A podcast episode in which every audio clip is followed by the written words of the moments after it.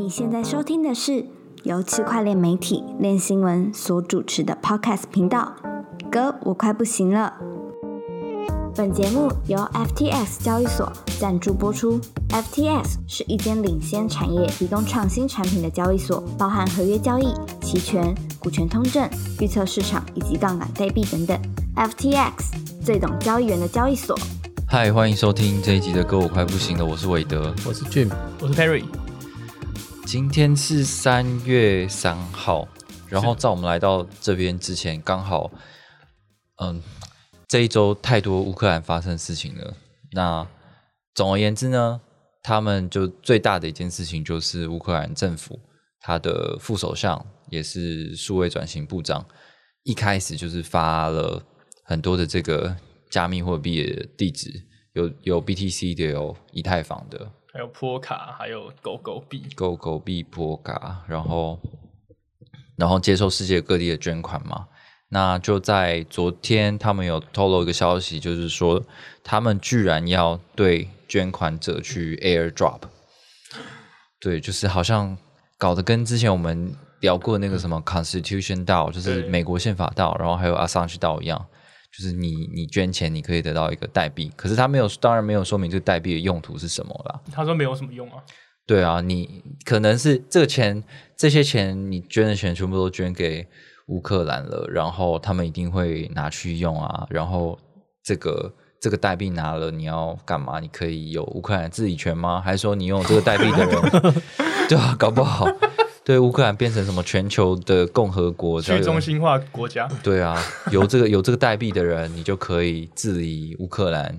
然后哦，你或者是说你可以选下一届的乌克兰总统是谁？哇哇之类的，这是买票了吧？对啊，或者是对啊，有很多这个联姻的关系，比如说你想娶乌克兰的新娘，或者是跟乌克兰的男士结婚的话，就是也可以用这个沃尔代币来做一些聘金上面的交换之类的。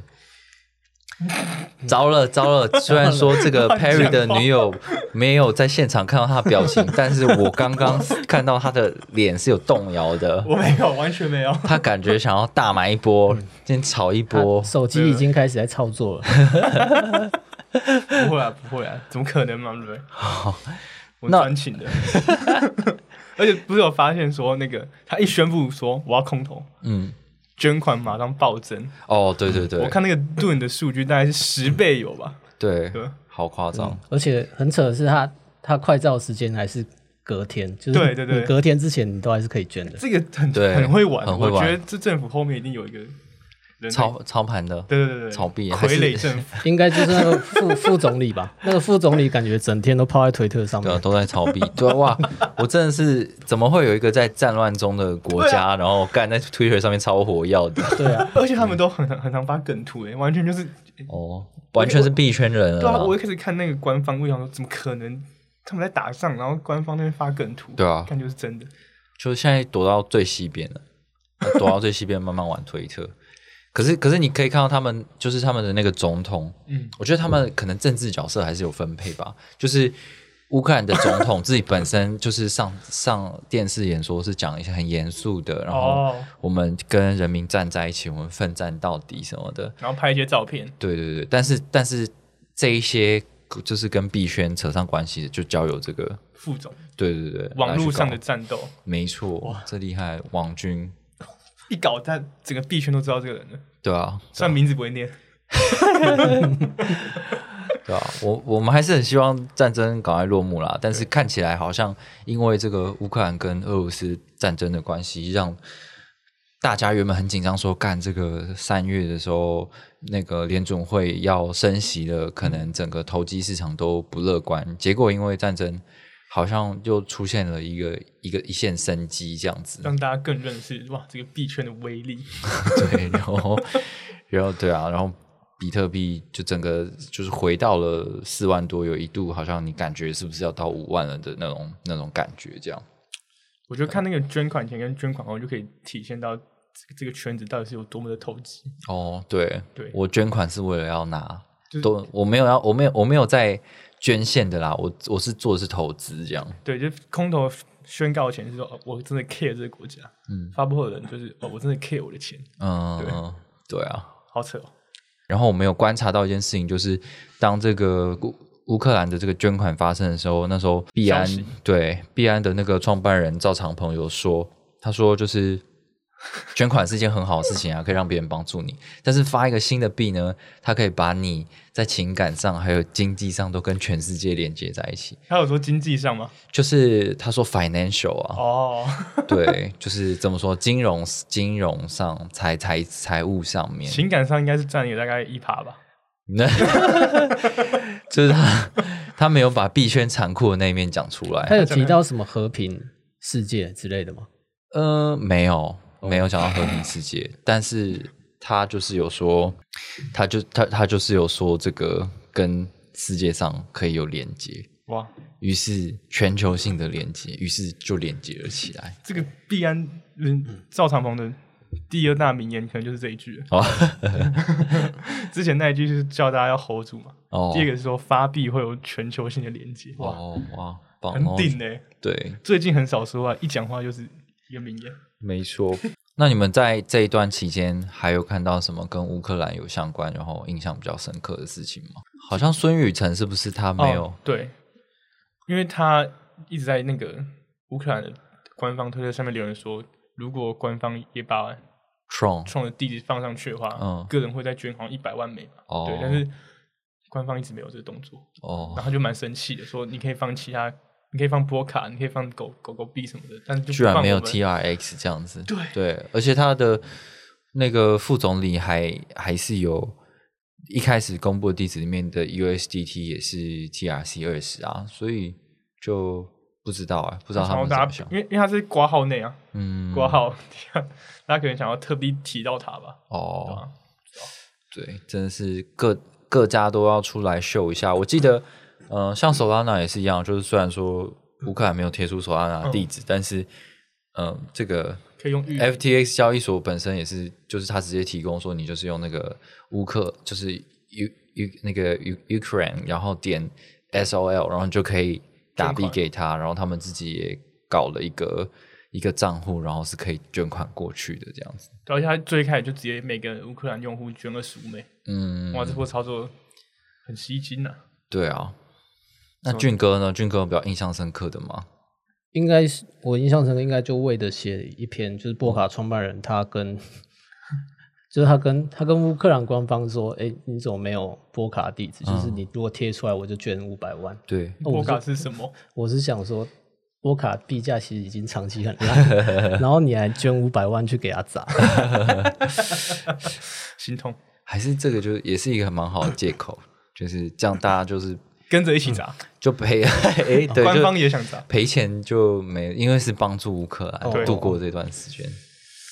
一个行销战术的概念。砸掉之后再接回来，自己再炒上去。可是这样子，这个这个这个中国居民会很生气，因为毕竟他们的立场比较偏俄罗斯这边，然后可是又很多人是这个波卡社区的，所以你把我们的东西拿去砸，就是哇，很很硬很硬。不是还有什么新闻报说什么中国官方跟俄罗斯说什么冬奥结束之后再开打吗？哦传言啦，对吧？哦所以不知道到底他们那边的立场是怎么样。哦，所以结束了吗？冬奥？结束了，哦，好，哦，所以开打了，哦，好那那那很合理。好啊，那除了这个俄罗斯跟乌克兰的战争之外呢，呃，就是国际的经济形势上面也也有一些重大事件发生嘛，嗯，比如说这个这个这个 SWIFT SWIFT 就是俄罗斯整个被 block 掉，他们很多金融机构不能使用有，啊，有七件啊，对。然后最近的话，就是黄金跟原油的价格也大涨，然后美股看起来有不太不太表现的不是很好，蛮崩的。这样。那所以最关心这些的人，可能跟那个也很关心，就是说联三三月的时候联准会会有什么样的发表什么样意见呐、那俊哥，你来讲一下这部分。嗯，就联准会主席鲍威尔，他今天参加听证会有提到两个重点，就是加息还有加密监管。那加密监管他立场其实是差不多的，就他他强调他不会像中国一样直接禁止加密货币，但是加密货币这一块确实是缺少了，诶一定的确切的监监管框架，这样。嗯嗯，然后财政部长耶伦也被问到一样的问题，就是但是他觉得俄罗斯没办法靠加密货币来规避经济制裁。嗯嗯，然后耶伦的看法其实是肯跟跟肯炮前法律顾问是一样的。嗯，那个前肯炮前法律顾问 Jake 什么的对 Jake，他有提到三点，就是制裁的话，就是代表经济制裁，就代表如果你跟俄罗斯交易，你就是犯法的。嗯所以不管你用什么交易媒介，都是都是犯法，都一样的。所以对，所以加你用加密货币也没有用。那第二点就是流动性问题。加密市场的卢布交易对其实很少，所以根本就没有足够的足够的流动性来给俄罗斯去交易加密货币。嗯嗯这就算用加密货币，也会被也会被链上链上数据机构监控，所以是没有用的。嗯，他就是觉得说，嗯、虽然说你觉得好像加密货币可以帮助俄罗斯让它跟国际的金流继续保持接轨，但其实没有那么容易，因为那个流动性本来就没有很高。如果你是整个国家的经济需求要移到这个加密货币的经济上面的话，你可能很很容易就遇到流动性的问题，而且你在链上的行为。虽然说大家都说这个链上交易是匿名的，可是其实已经有很多链上数据公司，他们透过链上的行为啊，还有跟交易所互动啊，都可以掌握到等等的方式啊，都可以掌握到呃，至少这个人这这个地址在哪里，然后他可能是谁谁谁，就是都有这些的线索，所以他也是有可能被限制的。嗯，嗯然后鲍威尔他还有回答，哎、他还有提到那个加息的问题。他在听证会上，其实他一直降低大家对加息的担忧。嗯他他说啊，然后他说三月加息一码就是零点二五帕是合理的。嗯然后他强调现在全文哎全球是很混乱的状态，所以他会他不会再去添乱子啊。嗯，对啊，所以就是零点二五帕的意思、对，哦。感觉就零点二五帕。对啊，然后刚好 BMax 创办人 Arthur Hayes 他前天昨天嘛前昨天发文，嗯，然后又提到说他觉得如果联总会他他做出三月就是大家预期的零点二五趴到五哎零点二五到五趴加息，在零点五，零点五到零点五。呃，嗯他觉得联总会如果超做出超过大家预期的话，市场就会崩盘。嗯可是现在看起来，联总会就是会把利率压在加息零点二五趴这样子，对啊，对啊，所以变成是有点看多的。嗯，要喷喽。要已经，对啊，那个 Arthur Hayes 他很很多著名的文章，就是他超级看空嘛，就对于国际经济情势然后的影响，然后也觉得就是比特币没有这么乐观。嗯，前在这一阵子的，前几篇文章，对，他是提到说可能要到呃两万两万对吧、对，但是连这么激进看空的人，他因为这个乌那个乌俄战争的关系，都直接说哦，我可能必须要保守的来看多了，就表示这个情势目前当前的情势真的有改变了。就战争影响到市场的稳定度了。嗯，毕竟俄罗斯对全球经济的影响也是非常大的，对啊，在对至少对欧洲来说，嗯，他们有很多的贸易嗯都是很密切，然后欧洲的很多国家也需仰赖俄罗斯那边的，就是原自然资源对。可好，那讲完前面比较严肃的话题，我我们个人就是蛮喜欢那个 People Pleaser，我们很早就访问 People Pleaser 啦，然后嗯、呃就他做的东西都很有趣，就是他一路从那个比如说帮一些 Uniswap 做动画，帮一些 DeFi 的一些 project 做动画，然后后来又有上那个那个哎是 For Fortune 财富嗯杂志封面，然后他用那个图是做很多就是 DeFi 里面的名的有名的协议啊，有名的人啊，做成一卡通，然后还有配合一些 NFT 的发行，然后都是有互动式、有变化性的，就他做东西其实都蛮实验性。那我们在二月十九号的时候记录一件事情，就是 People Pleaser 他在那个呃以那个以太坊的一个开发峰会上面呢，有发布说他会做一个去中心化的影音平台，叫做喜布雅。喜布雅就是日文的涩谷的意思。这样，那我们知道就是 People Pleaser 他很喜欢一些日本的元素，日本动画这样。那他说这个喜布雅这个平台呢，它是结合 Netflix 还有 Vimeo 跟 Kickstarter。这些东西结合在一起，那 Netflix 就是我们现在的这个影，就是影音影像串流平串流平台，就是戏剧类串流平台，戏剧电影。然后 Vimeo 的话，就是让很多创作者可以把他们的那个影片啊，呃，上传在上面，像是一个作品集一样。然后 Kickstarter 就是募用来募资嘛，所以可以想象说，这个平台它就是一个去中心化的。这个这叫什么电影工厂吗？或者是剧集的工厂？这样，那参与者呢？你就是变成像是一个制作人一样，你可以参与这个故事的发展。喷上去，快零点三什么东西零点三？这个那个 pass 哦，哈哈哈哈。对，然后他他做的事情呢，是一开始先发行这个一个 pass，它是一个 NFT。呃，标准是那个 ERC 一五五，就是反正每一张都长一样，对，然后数量是五千张。那拥有这些 pass 的人呢，你就相当是与一个这个制制作人的凭证啦。那你可以在他的这个网站里面可以看到一个像是宫崎骏风的动画。那这个动画的名字叫做白兔 White Rabbit。那我我自己觉得看起来有点像是好像结合了什么霍尔的移动城堡啊，加神隐少女啊的这种这种感觉。那有趣的地方呢，就在于说它有点像是之前那个，我不知道大家大家有没有看过，有一个剧叫做《Black Mirror》，就是黑镜，然后它有在 Netflix 上有做过一一个那个互动式的。影片就是你可以随着剧情，然后去选说哦，这个主角要做这这件事情，还是做那件事情，然后会你可以看到不同的结果。那它的这个玩法就是这些制作人拥有的凭证呢，可以去 stake 在一个选择之中，一个选择题之中啊。那比较多的那一边剧情就会往这边走。对，那这个是算是一个互动式的体验。然后呢，也可以透过买这些 NFT 的人去给予创作者一些资金的支持，让他们可以完成动画。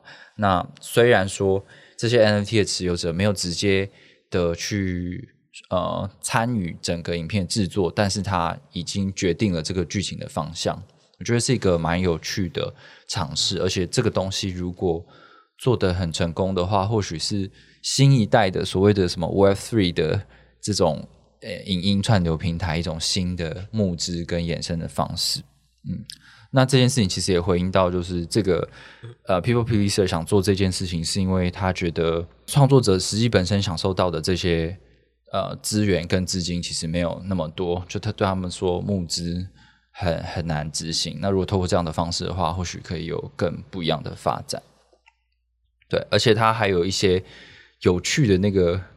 代币经济啦，就是你你去投票的时候，你是可以获得一些代币的，对。但但其实我没有很清楚说这个代币到底可以干嘛？哎，这个代币是专门为这个影集而发的吗？呃，因为它的名字是 White Rabbit Producer Pass，对啊，感觉是专门 for 这个。对啊，但是我不知道这代币可以干嘛，就把它卖掉而已啊。嗯，就你投票，你每次你每投一次票的时候，你就可以得到奖励。然后，如果你选对边，就是剧情是往你投的那个方向走的话，你又可以再得到额外的奖励。这样，这好像是就是像对这个影集的所有权吧？啊，对对，哦，我想到这件事情了，没错，对，就是你拥有这个代币呢，就等于是整个影片的。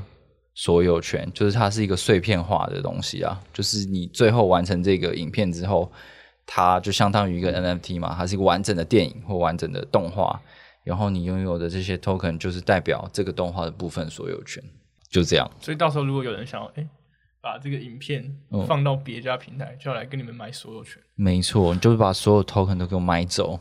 或是要跟我们问授权价，没错，但这个这个很容易变成天价，因为这就跟那个 fractional NFT，就是你把一个东西碎片化之后，只要市场有炒作热度的话，它整体的市值就会变得非常高。这样，对，这就是比较怎么说呢？在 NFT 界比较属于文文艺派啊、实验性的一些东西，我个人觉得还蛮有趣的啦。希望也可以这种新的想法也可以在台湾多出现，就是不只是。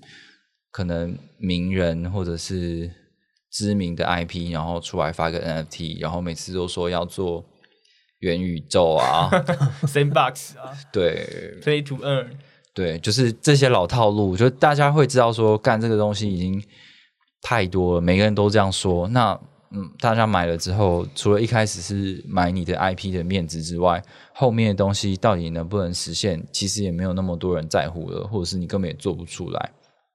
就像是我们呃最近写的那个 Pixel 梦一样，那个反正就是有一个很有名二十万追踪者的那个 NFT 的专案，结果他开图开出来之后，那个就极丑无比，然后标榜宝可梦，对，但是那个真的是一个吓死人的一个美学，当然他当然他们有了他们理由啦，说因为 OpenSea 不支援这么。这么好的一个三 D 的东西，对这个画素啊，这样，所以他们就把它降阶了很多，这样降阶变一大变一样。对，然后可是那个一个当初 mint 的时候要三个 ETH，所以非非常的疯狂。现在是零点三三对，不过币圈也是蛮有趣的，就是应该说 NFT 圈币圈也是蛮有趣的，就是那一个被说很丑的，被拿来标榜说那个超丑的那个叫做 Kevin 的那个角色。就是唯独它就是水涨船高，价钱非常高，就是好像要七颗八颗吧，现在。对七八颗的 ETH，然后还还还因为这个 Kevin 呃多了一些衍生的专案哦，就 Kevin 防盘，Kevin Punk，Kevin Punk，对，然后还有一大堆什么，就是把那个脸换成 Kevin 的，对对对对对，所以它就变成一种迷音效应了，嗯，好扯，嗯，对啊，我相信 NFT 还是会继续热下去。只是呃，有越来越多重复的形式出现的时候，会不会造成投资者疲乏？就是会是新进的投资者，或者是持续想要靠这个东西、这个 NFT 的投资一再翻身的投资者们，就需要注意的东西，可能有一些趋势在改变吧。投资人都变聪明了，对啊，对啊，还有我有观察到，就是呃。像是那个最近很红的那个 Invisible Friend，就是隐形人那个，对，它发行数量虽然说没有很多，但是每一个都可以创下很高单价。那它每一张图其实都蛮用心的，而且每一张都是动态的图，不像是以前是只有稀有的是动态，然后其他的普通的形式的就可能看起来就很乐色这样。还有那个 Doodle，嗯。Doodle 最近也替他的用户空投了一个新的系列，哦，就是每个 Doodle 都有一个太空船的交通工具，哦，对对，就是每个都都不太一样，就是让你觉得哇，真的是用有用心跟没用心的差很多。对啊，然后我们最近不是也有看了一个工具吗？就是呃，你透过这一个网站的工具，然后你可以查你现在在关注的这个 NFT 的专案，它的持有人跟其他一些。蓝筹项蓝筹项目，所谓蓝筹项目中的持有人有没有重复度高不高？所以你就可以就是判断说他的成长幅度啊，或者是投呃投资者对他的忠诚度啊之类的数据。好的，怎么样？那你们对这个 这个 people pleaser 这个话题有什么感想吗？其实蛮蛮想看他们那部片的，因为我蛮喜欢宫崎骏的。哦，可是他又不是宫崎骏做的。可是就画风很像，就是难免会有情感上的代入。哦，行。就像就像，虽然宫崎骏他儿子的片都不怎么好看，就还是会想看。就像是会想要看那种就是同人志一样。可以这么说。同人同人漫同人动漫。我我不懂。军哥，你知道同人同人动漫吗？不太清楚。什么？好吧。好，那就跳到下一个话题哦。军哥要对 People Please 这个专案发表一些想法吗？啊，这是俊哥你我我就写，发表发表一下自我检讨好了，就是昨天写完，然后没有去命，对啊现在大概涨了，四倍四倍，对，快四倍了。对啊，我也是啊，我昨天也想说，俊哥你要命吗？不知道啊，我那时候也想说要不要命，结果不小心就掉在 A C 宇宙里，没事没事。这这看起来是他每个影集都会对啊，再发一个嗯 NFT test，但一定是第一个最有炒作价值的。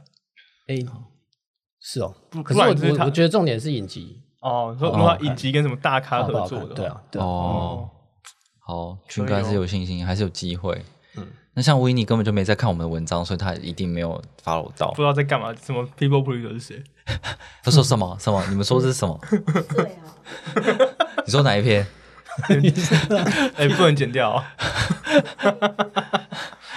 好，那我们今天要谈最后一个话题是 Perry 写的一个蛮有趣的文章，然后也是很多人现在嗯在关注一件事情吧，就是好 NFT 对于区块链应用来讲是大众可以很容易接受、很容易使用、很容易参与的一个事情。那随之而来的，在 NFT 的这个投资生态圈里面、社群里面，其实也衍生出很多的角色、很多的职业。那这一篇由 Bankless 去整理的一个内容，就是在讲说关于 NFT 相关的职种有哪些。嗯，他呃 Bankless 他整理了八种啊，因为 NFT 而产生的新兴职业。对，我们先来看一下有哪些。好。第一个就是加密艺术或加加密这种 NFT 的推广者，哦。因为艺术家他们擅长就是画画、嗯创作嗯。等等，但他们可能对行销啊、推广这方面不擅长，对他就要把这种行销的工作委托给其他的专家去做。所以就是行销人才，对，就是跟其实就跟币圈的什么 KOL 一样，就是说，就是跟你说这个东西很屌嗯，这这可能是行销团队会哦。请 KOL 做的事情，对，但是对啊。对啊，你会不是每个行销人才都可以做，你还要对 NFT 生态有所了解，嗯，对吧、就帮忙去推广，就像一些音乐公司会帮忙做推广，嗯帮音乐帮歌手或团体做推广等等的工作，对吧、这可能是可能现在可能就是可能会有一些外包给一些团体，但可能这种东西会形这种形式会越来越越大，可能会有一些专属公司之类的，对，他们旗下就有很多艺人，嗯然后他们就负责帮他们推这些 NFT。其实我看很多社群就类似像这样子啊，就是他们可能找到了一个 IP 之后，就说：“哎，我帮你们推，然后、嗯呃，我帮你们宣传，然后跟我们这个社群合作，给我们白名单，大概这种概念呢、对啊，但可能可以理解。可能可能之后会越来越越来越大吧，没错我们才是真正加密艺术推广者。我跟你讲哦，这推广 我们讲的都是真艺术，这真艺术，是咱是真艺术，真美学。像是哪些？嗯，People Pleaser。Pack 也是啊，可是 Pack 就是你会感觉说，干你是在骗钱的哦，你玩这个 骗钱游戏，好骗钱，偏偏又很顶，对啊，每个就是都说实验性，对对对，就是你知道说干这个一定去，就是投了回不来，可是你会觉得说参与到这里面，你会觉得好像蛮帅的，对啊这就是真艺术，为艺术牺牲。艺术不看那个钱，那个钱会不会回来啊？是你们投入在里面，参与其中。好，下一个，下一个就是到了这种设计顾问，嗯。因为其实你要做 NFT，你通常会有一个社群啊，嗯哼，对，然后像是什么 Discord、嗯。推特等都会有这种社群，所以呃，但是你要如何经营一个这种去中心化的组织啊，其实不是一件非常容易的事情，所以未来哦。可能会有很多这种相关的道的设计顾问啊，嗯就是说，哎、我这个道可能你有要什么什么职位，对。要怎么去分分类，然后嗯。要怎么跟大家讨论事物等等，对，有一种道的设计顾问的出现。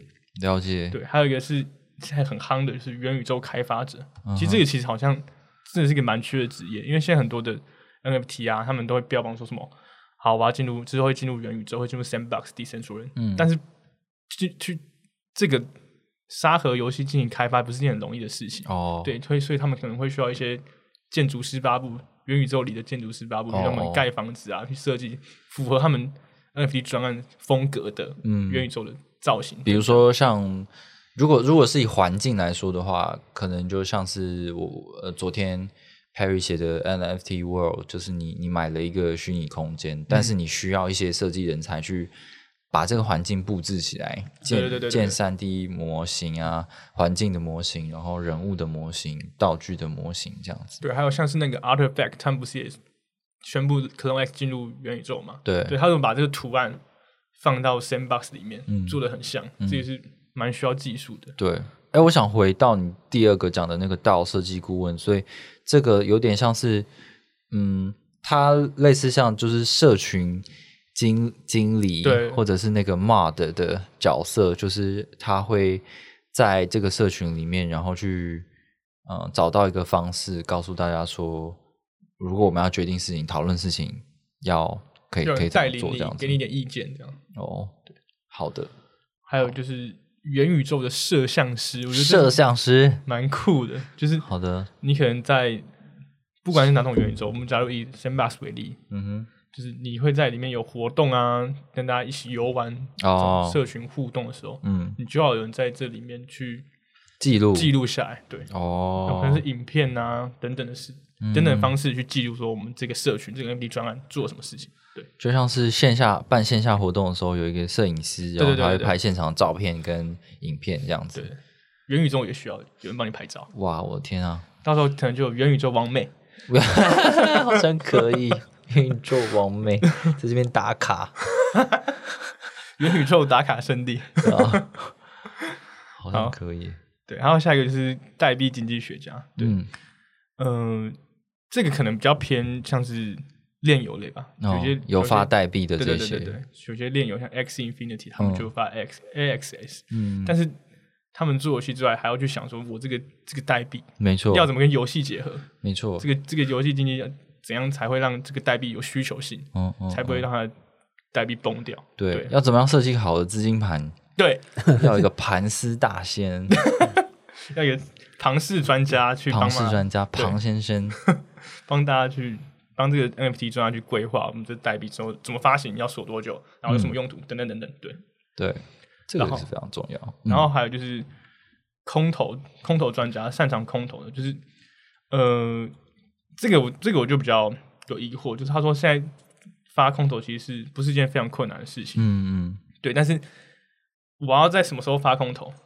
然后空投的次数是多少？如何如何在投资者之间的需求间取得平衡？哦，对对对。然后发空投的时候要如何避免一些可能合约上的问题等等等。嗯，对。这个感觉跟角色跟这个代币经济学家有一点重复啦。嗯，对。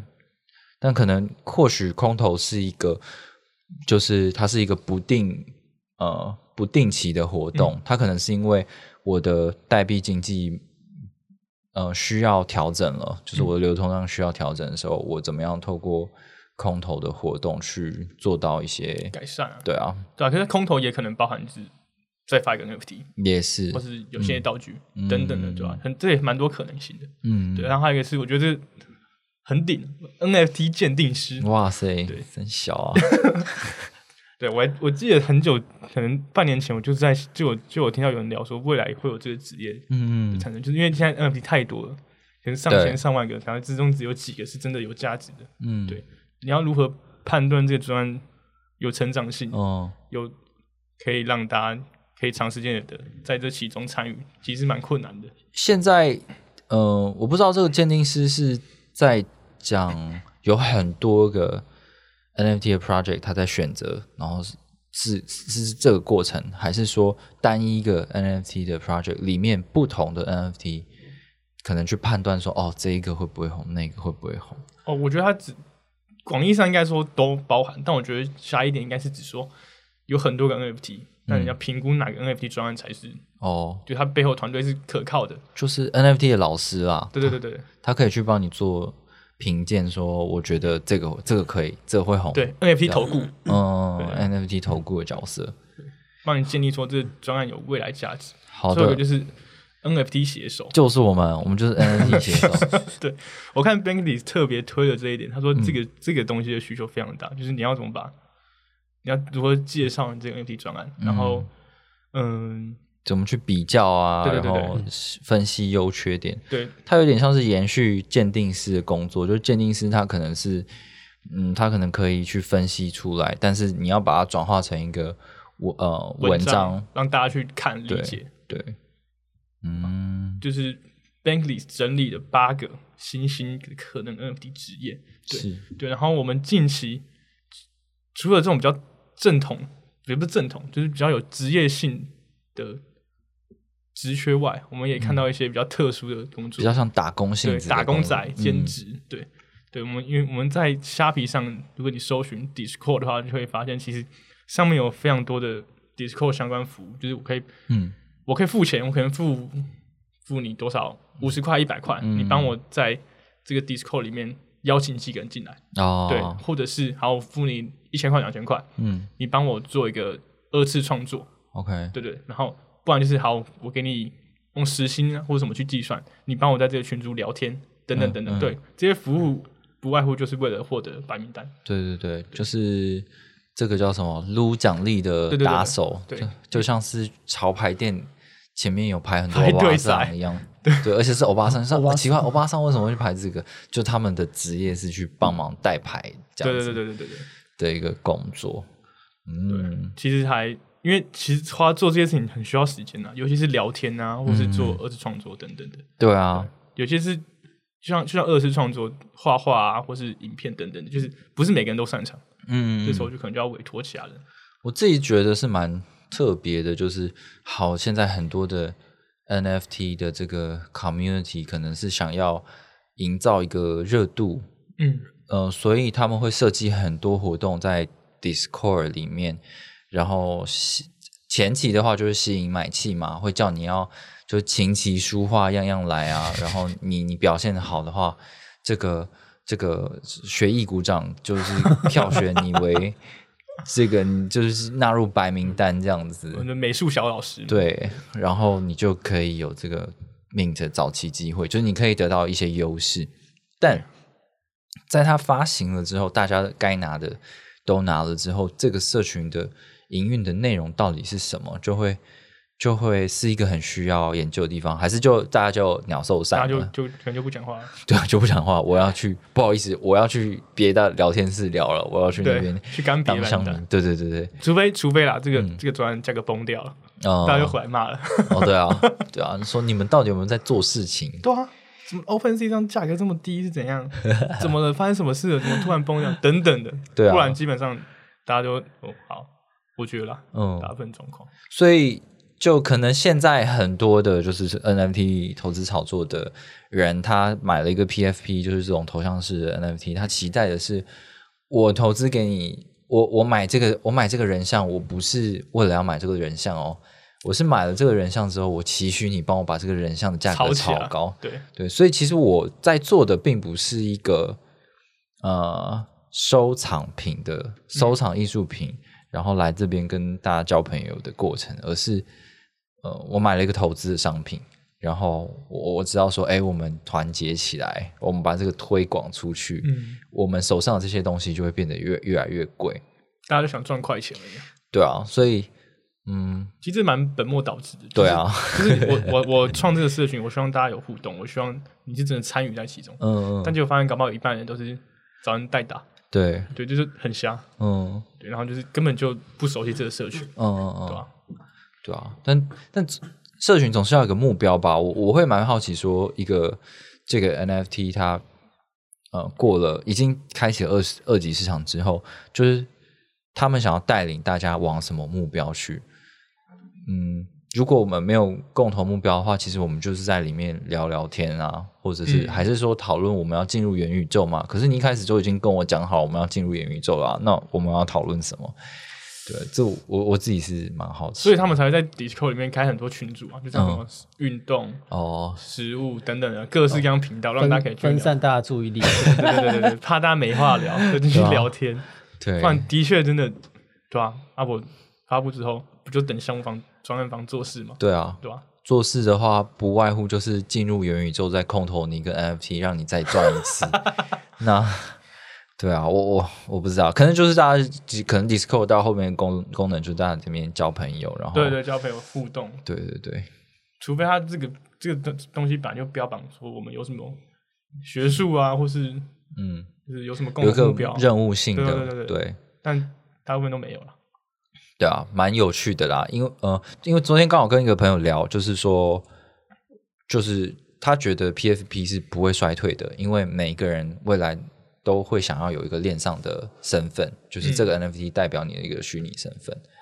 哦，那可是像现在这种 Discord 的生态，每一个人都是在这边干完拿到好处之后，然后他可能还要忙忙着下一个干白名单，然后在里面聊聊天，最后真的会有一个这个社群，就是你你最最终会归根落叶吗，就在一个社群里面，就好好在这边跟大家交朋友，然后使用你的这个链上身份。我觉得会归根落叶的。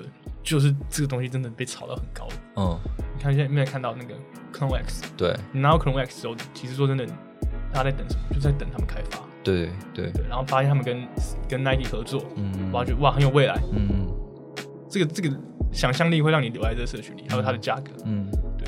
当今天 Clone X 剩下一颗的话，那谁会留在里面？对吧？嗯，就是你真的价格要拉上来，然后让大家有想象力，才会让它留下来。所以这这个整体来说还是非常。就是资本主义的，反正你现在没什么钱嘛，你就你就在那种很低价社群里面跟大家拉赛，然后等你累积越来越多钱，你到更高级的社群去这样子。对，很多很多专业方我就是拿到钱之后，嗯，拿这些钱一部分的钱去买一些播 app，嗯，等等做这种事情。嗯嗯嗯，对吧？好吧，那就这样。制作人，我们这样可以吗？好，那。对我们讲了很多废话，可是也还好了。如果如果大家有什么想法的话，欢迎到练新闻的 Telegram 的聊天群组跟我们做讨论。那就这样，希望那个战争尽快落幕。对，希望战争尽快落幕。希望就是加密货币真的除了投资炒作以外，还有其他更多更有趣的事情发生。那我们这一集的 podcast 就到这边，谢谢大家，拜拜拜拜。